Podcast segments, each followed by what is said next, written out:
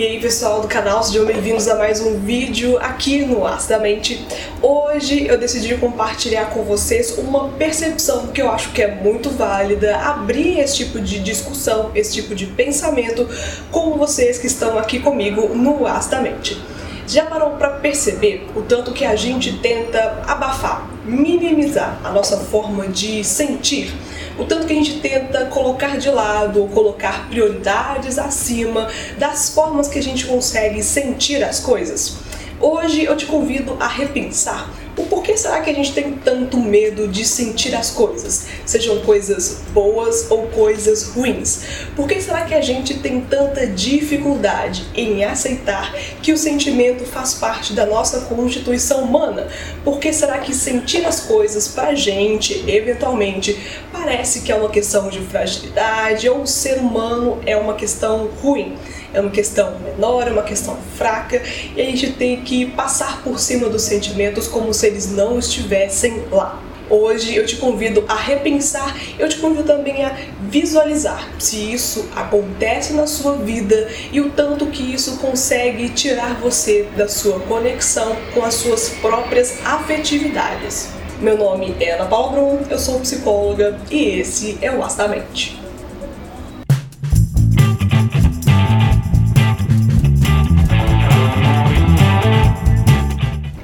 Esse é um fato. É muito claro que a gente consegue observar nas nossas relações, naquelas coisas que a gente vê na internet, nos filmes, nos livros, em alguns conteúdos, a gente vê o tanto que é difícil a gente sentir as coisas de uma forma natural, apenas aceitar que isso é da nossa constituição, da nossa condição humana e não tentar colocar isso para dentro como se isso não fosse parte da gente.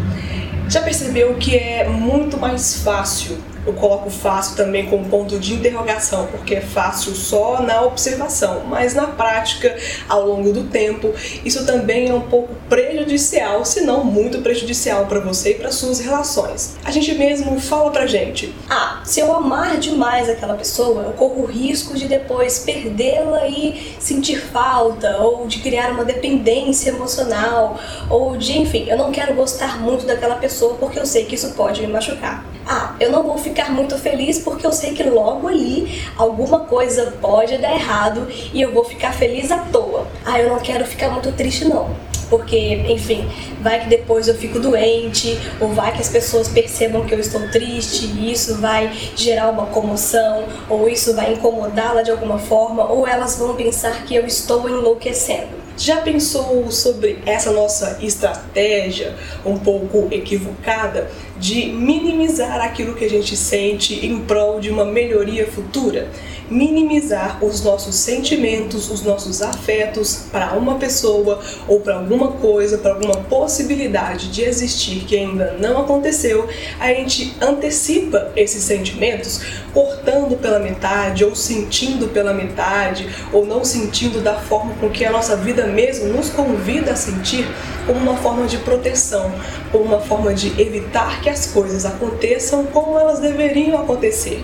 E pensa bem, se você ama uma pessoa, mas não quer se envolver demais, não quer amar demais para não sofrer com esse amor, não parece que o seu próprio amor é diminuído? Não parece que a sua potencialidade de amar uma pessoa não é meio que diminuída, você não usa tudo aquilo que você pode e acaba por viver uma realidade menos positiva ou menos intensa do que a sua própria vida te propõe, do que a sua própria vida te mostra como uma possibilidade? Será que realmente fingir que não está sentindo tudo aquilo ou desejar não sentir, desejar por não passar por aquele processo, por não sentir nada, não te torna enrijecido para as possibilidades, não te torna insuficiente naquela questão que é do sentir, que é do viver, experienciar as coisas, quando você se torna um pouco mais rígido, você mesmo acaba por prejudicar a sua forma de melhorar as suas condições, de melhorar as suas características positivas, de se tornar um ser humano melhor. Porque se você não experiencia as coisas da forma que elas mostram para você, não experiencia as coisas como elas te convidam a ser experienciadas, você basicamente não vive aquilo por inteiro. Sempre está cortando pela metade, sempre está vivenciando uma parcela daquilo e colocando onde não deveria, ou colocando onde nem existe possibilidade para você colocar um afeto ou uma emoção. Então hoje aqui no canal eu te convido a repensar essas práticas. Será que você tem tido medo de sentir as coisas? Será que você tem, de uma forma equivocada, vivenciado, experienciado coisas pela metade ou evitado vivenciar amores, sofrimentos, dores, alegrias, esperanças em prol de uma proteção que você nem sabe se tem algo para se proteger, você nem sabe se existe realmente aquela circunstância na qual você quer se proteger. Será que você tem gastado energia, investindo energia na coisa errada?